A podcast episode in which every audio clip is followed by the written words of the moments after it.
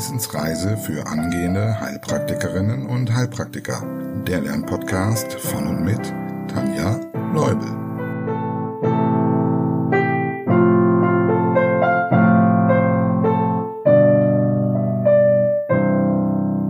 Hallo und herzlich willkommen. Es freut mich, dass du wieder hergefunden hast. Heute zur Folge 007 und zwar zum Thema Muskelgewebe. Nach dem Epithel- und Bindegewebe schauen wir uns heute die dritte Gewebeart an. Was fällt dir zum Thema Muskelgewebe ein? Genau, Muskeln bewegen uns, zum Beispiel die Skelettmuskulatur, der aktive Bewegungsapparat, wie wir ihn in der letzten Folge genannt haben, bewegt den passiven Bewegungsapparat, also das Knochenskelett. Wie dieser Gewebeart das gelingt, schauen wir uns heute an. Zunächst einmal die Frage, Wofür haben wir Muskelgewebe? Die erste Aufgabe haben wir gerade schon genannt. Bewegung. Das Muskelgewebe hat ein spezifisches Talent, nämlich sich zusammenziehen zu können, also zu kontrahieren, wodurch Kraft aufgebaut werden kann oder auch Spannung und auch die Bewegung letztlich ermöglicht wird. Außerdem erfüllt es die Aufgabe, die Körperwärme aufrechtzuerhalten. Hierfür wendet es 55 Prozent seiner Energie auf, also noch mehr als nur für die Bewegung. Als drittes wird hier einiges gespeichert. Zum Beispiel Glykogen, der Treibstoff sozusagen, aber auch sehr viel Sauerstoff. Muskelgewebe enthält Myoglobin, was eine sechsfach höhere Affinität besitzt, Sauerstoff zu binden als Hämoglobin. Ihr fragt euch jetzt bestimmt, was ist das denn wieder? Das sind Eiweiße, die Sauerstoff binden und transportieren und so auch dem jeweiligen Gewebe Myo für Muskeln und Häm für Blut die schöne rote Farbe geben. Die Muskeln brauchen ja auch viel Sauerstoff für die Energiegewinnung. Was sorgt jetzt dafür, dass Muskeln dazu in der Lage sind, zu kontrahieren? Man muss dies in den verschiedenen Muskelgewebearten unterscheiden.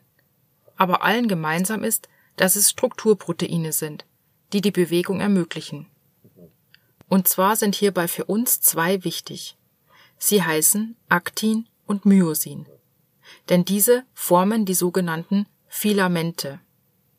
Als Filament bezeichnet man fadenförmige Zellstrukturen. Und weil wir hier im Muskel sind, setzt man häufig noch die Vorsilbe Myo dran, also Myofilamente. Die beiden Filamente sind dann das dünne Aktinfilament und das dicke Myosinfilament.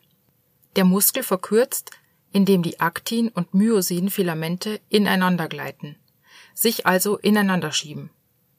Man kann sich vorstellen, dass die Aktinfilamente eine Schiene bilden, an der die Myosinfilamente entlang gleiten. Und damit wird letztendlich die Verkürzung des gesamten Muskels ermöglicht. Natürlich ist hierfür Energie in Form von ATP nötig, und Calcium spielt eine bedeutende Rolle.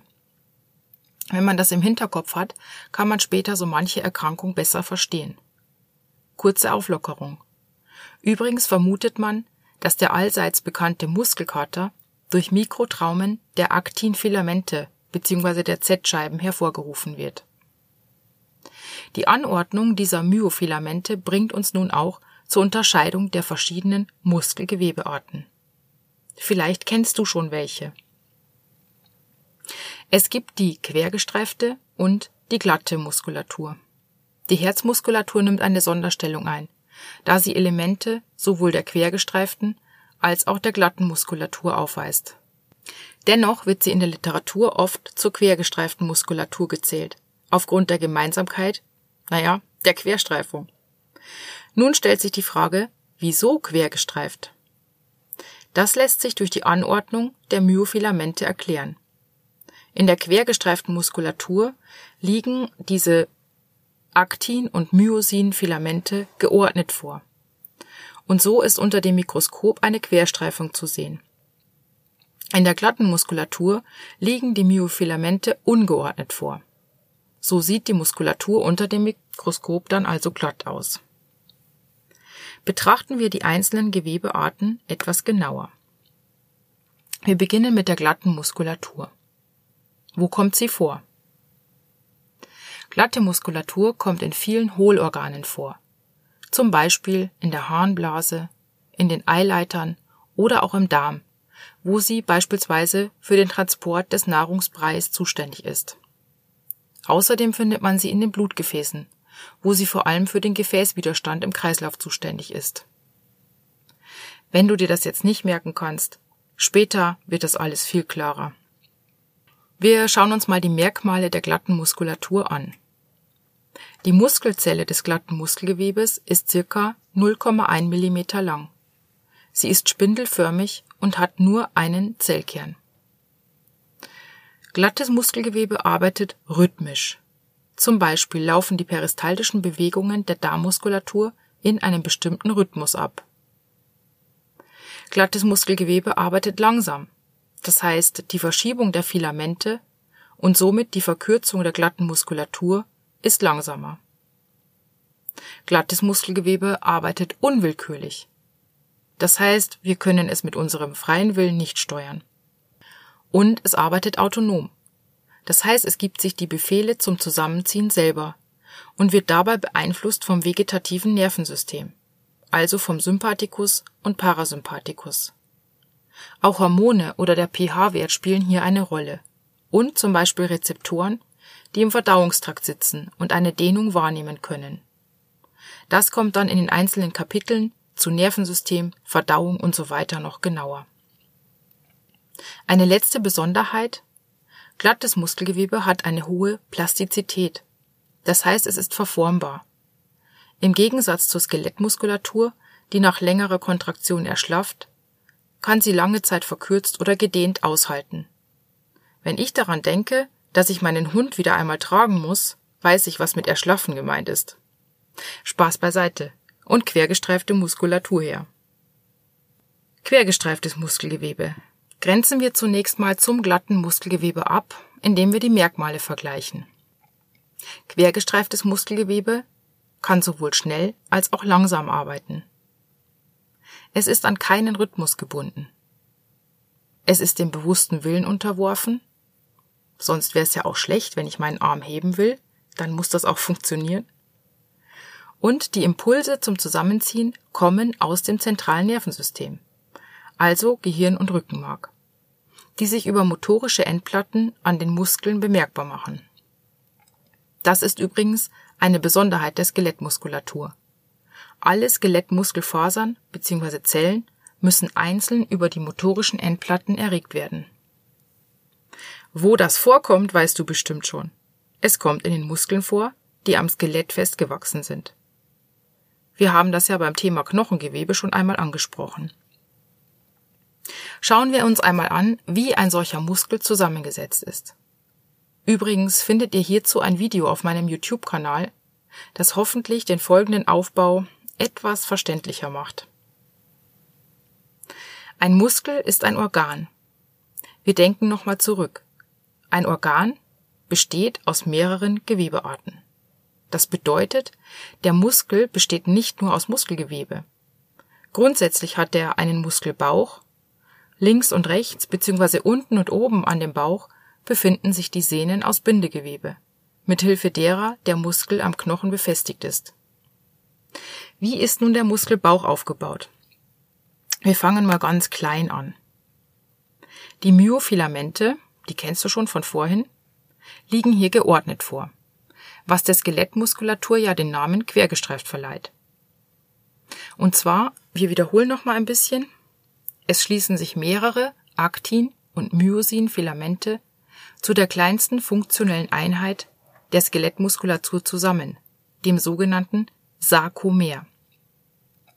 Zwischen den einzelnen Sarkomeren sind die Aktinfilamente nochmal miteinander verknüpft.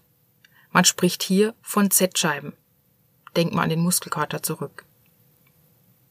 In der Herzmuskulatur findet man hier äquivalent die Glanzstreifen zwischen den einzelnen Herzmuskelzellen. Die nächstgrößere Einheit sind dann die Myofibrillen. Und dann kommen wir zur Muskelzelle. Sie ist ausgefüllt von mehreren solcher Myofibrillen. Deshalb nennt man eine Muskelzelle hier auch Muskelfaser, was ich manchmal etwas verwirrend finde. Aber sie ist ja auch viel größer als die glatte Muskelzelle. Nämlich von einigen Millimetern bis hin zu 20 Zentimetern. Die Muskelfasern werden mit Hilfe von bindegewebigen Hüllen zu immer größeren Bündeln zusammengefasst. Der Muskel besteht also dann aus mehreren Bündeln und wird komplett auch noch von einer Hülle, der sogenannten Muskelfaszie, umgeben. Innerhalb der bindegewebigen Hüllen verlaufen Nerven und Blutgefäße, denn irgendwie muss der gefräßige Muskel ja versorgt werden. Und wenn wir schon von Größe sprechen, die einzelnen Filamente sind nur unter dem Elektronenmikroskop sichtbar. Die Myofibrillen immerhin schon durch ein Lichtmikroskop. Ab der Muskelfaser kann man mit der Lupe schauen und ab einer gewissen Bündelgröße dann auch mit dem bloßen Auge. Da eine Muskelzelle bzw. Faser so groß ist, kann man sich auch gut merken, dass sie mehrere Zellkerne besitzt. Und weil diese sich am Rand der Zelle befinden, sagt man, sie besitzt mehrere randständige Kerne. Gut, nun fehlt uns noch ein wichtiges Detail im Aufbau eines Skelettmuskels. Denn wir wissen jetzt, wie der Muskel versorgt wird und wie er verkürzt wird. Aber warum und wann und wie heftig muss er verkürzt werden? Also woher weiß unser ZNS, unser zentrales Nervensystem, in welcher Lage sich der Muskel gerade befindet? Dafür gibt es die sogenannten Muskelspindeln. In einem Muskel befinden sich zwischen ca. 50 und 500 solcher spindelförmiger Gebilde. Sie können messen, wie der Muskel gerade gedehnt ist. Dafür besitzen sie zum einen Dehnungsrezeptoren und zum anderen sensible Nervenfasern. Außerdem können sie die Muskelspannung dann auch regulieren.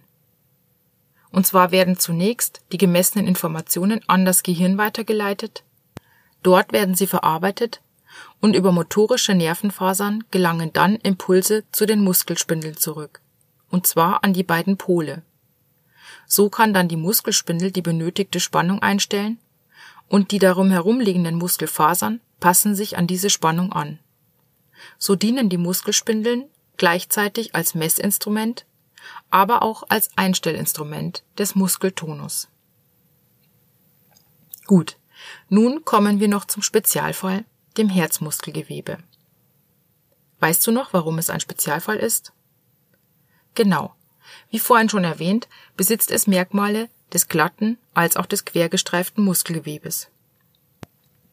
So arbeitet es natürlich unwillkürlich. Wir können das Herz also nicht willentlich beeinflussen. Und es arbeitet rhythmisch, klar. Also beides wie beim glatten Muskelgewebe. Aber wie beim quergestreiften arbeitet das Herzmuskelgewebe auch schneller als die glatte Muskulatur und autonom. Es gibt sich seine Impulse zur Kontraktion also selbst. Allerdings wird es auch durch das vegetative Nervensystem, also durch Sympathikus und Parasympathikus beeinflusst, wie das glatte Muskelgewebe auch. Das kennst du, wenn du im Kampf- und Fluchtmodus bist, schlägt dein Herz schneller. Man sagt ja auch, mein Puls rast. Das ist eine sympathische Reaktion. Und wenn du in der Erholungsphase bist, zum Beispiel bei einer Atemübung, kannst du indirekt damit auch das Herz beruhigen. Das ist dann der Parasympathikus, der hier wirkt. Wenn wir das Herzmuskelgewebe unter dem Mikroskop betrachten könnten, würden wir auch hier eine Querstreifung erkennen. Denn die Myofibrillen sind geordnet, im Gegensatz zur glatten Muskelzelle aber auch die Herzmuskelzelle ist so klein wie eine glatte Muskelzelle. Weißt du die Größe noch? Genau, 0,1 Millimeter. Und sie haben auch nur einen Kern, der mittig liegt. Es gibt noch eine glänzende Besonderheit, die hatten wir vorhin schon mal erwähnt. Zwischen den einzelnen Zellen gibt es Glanzstreifen, die den Zellkontakt verbessern und die Erregungsleitungsgeschwindigkeit steigern. Wie das mit der Erregungsleitung genau funktioniert, kommt im nächsten Kapitel, dem Kapitel Herz. Ich freue mich schon, wenn wir diese Grundlagen dann auch mal hinter uns haben. Kurzer Vergleich, wie war das noch bei der Skelettmuskulatur? Gibt es da auch Glanzstreifen? Nein, die Zellen sind ja auch viel größer. Aber zwischen den Sarkomeren liegen die Z-Streifen, in deren Bereich die Aktin-Filamente des einen Sarkomers mit dem nächsten verknüpft sind. Jetzt ist es mal Zeit für einen kleinen Ausflug. Falls du fortgeschritten bist, verstehst du es bestimmt. Ein weiteres Strukturprotein, also neben dem Aktin und dem Myosin, ist nämlich Troponin. Und dieses liegt in der Herzmuskulatur in leicht veränderter Form vor, gegenüber der Skelettmuskulatur. Im Falle eines Herzinfarktes ist dies eine wichtige Tatsache für die Diagnostik. Liegt ein Sauerstoffmangel der Herzmuskelzellen vor, werden diese geschädigt und geben so ihren Zellinhalt ins Blut ab. Steigt also kardiales, also vom Herzen herkommendes Troponin im Blut an, kann man darauf schließen, dass Herzmuskelgewebe geschädigt wurde und ein Herzinfarkt vorlag. Ich meine, dass in einer Prüfung genau nach Troponin schon mal gefragt wurde. Also haben wir das nun auch schon mal gehört. Nun nochmal zum Muskelgewebe allgemein, bevor wir mit dem Thema fertig sind. Wir haben festgestellt, dass es für die Kontraktion Calcium und sehr viel Energie benötigt. Deshalb speichern Muskelzellen beides, also sowohl Calcium als auch Energie in Form von ATP. ATP ist eine Abkürzung und steht für, falls du fortgeschritten bist, erinnerst du dich? Genau. Adenosin-Triphosphat. Das heißt, es gibt Tri, also drei Phosphate in Verbindung mit Adenosin. Wenn Energie benötigt wird, wird ein Phosphat abgespalten und hierdurch entstehen dann drei Dinge. Zum einen, deshalb wird's ja gemacht, viel Energie. Außerdem ADP, also Adenosin-Diphosphat, weil jetzt nur noch zwei, also die anstatt drei für Tri, und ein Phosphat vorliegen. Wenn nun kein ATP mehr vorhanden ist, hat die Zelle mehrere Möglichkeiten, wieder an Energie zu kommen. Wir versuchen es hier so einfach wie möglich zu halten. Falls du chemisch versiert bist, tauchst du bestimmt tiefer ein. Die erste Möglichkeit in der Muskelzelle ist Kreatinphosphat gespeichert. Da steckt also auch das Wort Phosphat drin. Das bedeutet, es kann zusammen mit Adenosin-Diphosphat wieder zu Adenosin-Triphosphat gebaut werden. Also von ADP zu ATP. Übrig bleibt dann von diesem Kreatinphosphat ja das Kreatin. Das muss so ein bisschen umgewandelt werden, damit es aus der Zelle rauskommt. Das ist dann Kreatinin. Und dieses hast du vielleicht schon mal in, im Zusammenhang mit der Niere gehört. Das muss nämlich von der Niere letztlich dann über den Urin ausgeschieden werden. Es ist also später wichtig, wenn wir zum Kapitel Niere kommen. Kommen wir zur nächsten Möglichkeit. Gibt es kein Kreatinphosphat mehr, muss ATP mit Hilfe des Zitratzyklus und der Atmungskette aufgebaut werden. Und Atmungskette, das ist jetzt tatsächlich, hat nichts mit der Atmung, die wir so im Kopf haben, zu tun, sondern das ist eine Form der Zelle, wie sie Energie aufbaut. Im Skelettmuskel geschieht das hauptsächlich durch Glykolyse, also Abbau von Glykogen. Lyse steht immer für Auflösen und das Glyko kommt von dem Glykogen oder durch Beta-Oxidation von Fettsäuren. Glykogen ist die Speicherform von Glucose und diese wird jetzt wieder abgebaut und die Glucose wird dann oxidiert zu Brennstraubensäure. Und jetzt unterscheidet man, ob viel oder wenig Sauerstoff vorhanden ist. Wenn genügend Sauerstoff für die Verbrennung zur Verfügung steht, dann wird aus dieser Brennstraubensäure und dem Sauerstoff viel Energie, Kohlendioxid und Wasser. Diesen Vorgang nennt man dann auch aerobe Glykolyse. Also aerob da, deshalb, weil wir viel Sauerstoff zur Verfügung haben. Und wir haben dann auch viel Energie. Steht allerdings nicht genügend Sauerstoff zur Verfügung, entsteht nur wenig Energie und Milchsäure. Früher wurde diese übrigens für den Muskelkater verantwortlich gemacht. Der Vorgang heißt dann dementsprechend anaerobe Glykolyse. Und nun noch ein kleiner Ausflug als Auflockerung zum Schluss. Makabererweise passt der auch ganz gut ans Ende. Bei der Kontraktion bilden Aktin und Myosin Querbrücken. Das Ganze ist noch viel komplizierter, aber um den Ausflug zu verstehen reicht es. Diese Querbrücken werden mit Hilfe von ATP aufgelöst. Stirbt ein Mensch, so wird in den Zellen kein weiteres ATP mehr produziert. Das ist ja bis hierhin schon mal klar. Aber so können die Querbrücken nicht mehr voneinander gelöst werden. Das heißt, die Myofilamente lösen sich nicht mehr voneinander und der Muskel erstarrt. So entsteht dann die sogenannte Totenstarre oder auch Rigor Mortis. Das soll es für heute gewesen sein zum Thema Muskelgewebe. Denk an das Video auf YouTube. Gib mir auch gerne ein Like, einen Kommentar und ein Abo. Ich würde mich sehr freuen. Und das motiviert mich dann auch immer für noch mehr Folgen. Ich freue mich, wenn du in der nächsten Folge wieder dabei bist und wir haben dann die Grundlagen fast geschafft. Und dann können wir weitermachen mit dem nächsten Kapitel, was dann hoffentlich schon mal ein bisschen spannender wird und wir ein bisschen zur Anwendung kommen.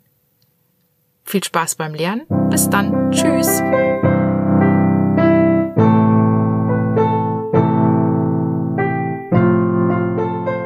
Das war eine Etappe auf der Wissensreise für angehende Heilpraktikerinnen und Heilpraktiker. Der Lernpodcast von und mit Tanja Leubel.